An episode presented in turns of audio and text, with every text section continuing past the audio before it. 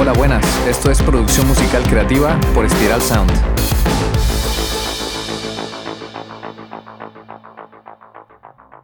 Ahora que el negocio de la música ya no desarrolla a los artistas, se ha puesto mucho más énfasis en que los artistas dirijan sus propios negocios, que se desarrollen a sí mismos y a sus propias carreras. Estamos en la era del DIG, o sea, do it yourself, en la era de hazlo tú mismo. Hay un mundo de diferencia entre alguien con el talento para ser un artista y alguien que es un fan inspirado. Puede existir el caso en que un aficionado a la música descubre por primera vez ese grupo que marca un antes y un después en su vida. Puede adquirir la creencia de que debido a que siente tanta pasión por la música, también debería ser su vocación. Se siente lo suficientemente apasionado o apasionada como para comprar un instrumento, ir a una escuela de música o a una escuela de grabación y aprender habilidades relacionadas con la música. Incluso puede ser bueno en lo que está haciendo, sin embargo, sin verdadero talento, ninguna cantidad de educación, pasión o ambición hará que nadie sea grande.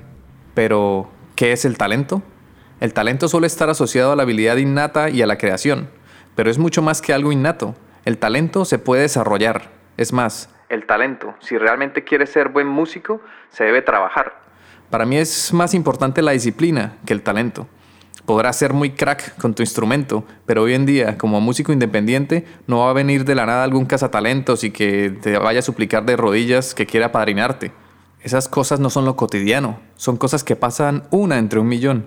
Es más importante que desarrolles una serie de habilidades complementarias a tu talento, las que tú vayas considerando, por ejemplo, marketing digital, producción musical, mezcla de audio profesional, mastering y muchas más habilidades.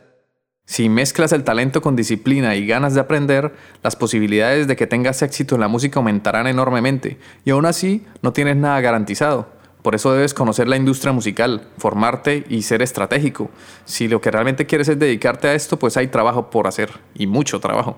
Pero no te engañes, en cualquier área de nuestra vida en la que queramos tener éxito, tenemos que educarnos y mejorar. Es el camino. Aunque las discográficas inventaron el concepto del desarrollo de los artistas, hoy en día ya no brindan desarrollo a los artistas.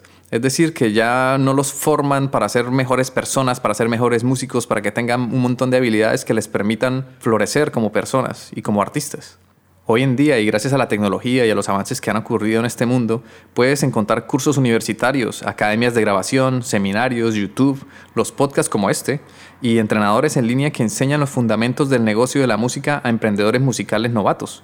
Y ojo, porque en Internet suelen aparecer siempre los coaches, los gurús, los mega expertos que tienen el truco de cómo triunfar y tener éxito en la música.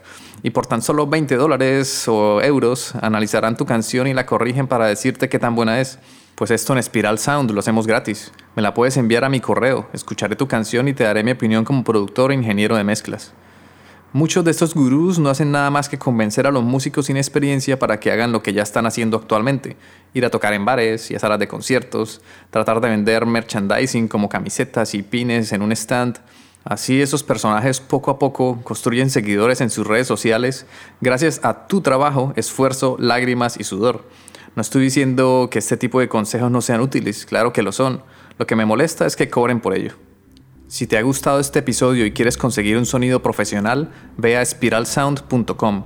No olvides suscribirte a nuestra newsletter sobre producción musical, desbloqueo creativo e industria musical. Visita la web y me cuentas tu opinión. Volviendo al tema del do it yourself, los artistas hoy en día se les dice que deben tener un montón de habilidades, de saber de marketing y demás, pero no podemos dejar a un lado lo más importante, no se habla de cómo mejorar la calidad de la música que crea el artista. Un panadero hace panes, un músico hace canciones. Está claro que es fenomenal tener todas esas habilidades para saber cómo iniciar un proyecto musical y con el tiempo te vas a dar cuenta de que requieres de un equipo. En la música y en todas las profesiones, habiendo algunas excepciones que no sé cuáles son, requerimos de las demás personas, trabajo en equipo y colaboración. Es muy buena idea saber de marketing, de leyes, de cómo recolectar tus regalías, de producción musical, de mezcla y mastering.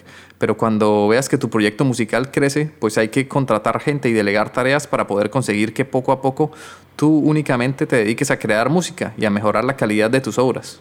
Personas de la industria como los AR o los AR, los que son Artist and Repertoire, es decir, las personas que se encargan de buscar artistas, de buscar talentos, que trabajan en las discográficas, creen que la fórmula para que un artista o grupo triunfe es ponerlo a rodar en una furgoneta como si fuera un paquete de correos y ponerlos a tocar y tocar y tocar sin centrarse en la calidad de la música. Tocar e irse de gira es genial para que los artistas tengan experiencia de puesta en escena, de cómo dirigirse al público, del espectáculo y de la experiencia que ellos ofrecen al público.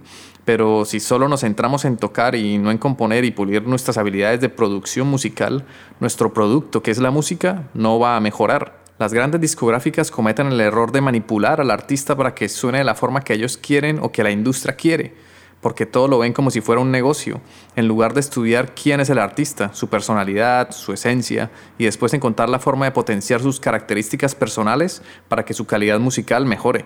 Potenciar un artista es muy fácil cuando sabemos quién realmente es el artista. Potenciarlo consiste en aplicar varios estímulos en su proceso creativo para que pueda alcanzar su completo potencial. Por ejemplo, consumir otro tipo de arte, formación musical, composición, letras, lograr que practique otros tipos de arte como dibujo, fotografía, pintura, lo que se te pueda ocurrir.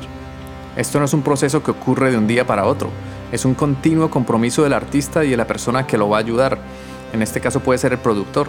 Es un proyecto que requiere años de dedicación y formación continua. Potenciar o desarrollar un artista se basa en realmente confiar en su potencial, es dejarlo experimentar el fracaso sin soltarlo, dándole más de una oportunidad de hacer un disco y siempre apoyando su talento. Sin potenciar a los artistas Michael Jackson, los Beatles y pongámonos más modernos, Dua Lipa o Ed Sheeran, no habrían llegado a dar frutos.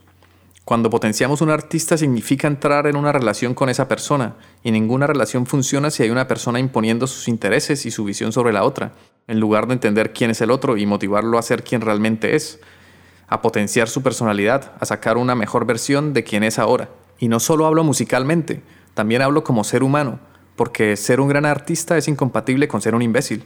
Sé que podrías darme ejemplos de artistas famosos que son unas porquerías de persona, pero no hablo de fama, sino de grandeza.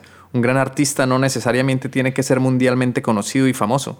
Por eso hablo de grandeza, porque la grandeza a lo mejor trae fama, pero la fama no es sinónimo de grandeza y de ser, un gran, de ser una gran persona. Por eso lo principal es que tú, si eres productor o si trabajas en un sello discográfico, si buscas potenciar el arte y colaborar, si te gusta quién es esa persona en su esencia, el artista que vas a ayudar, comienza la relación.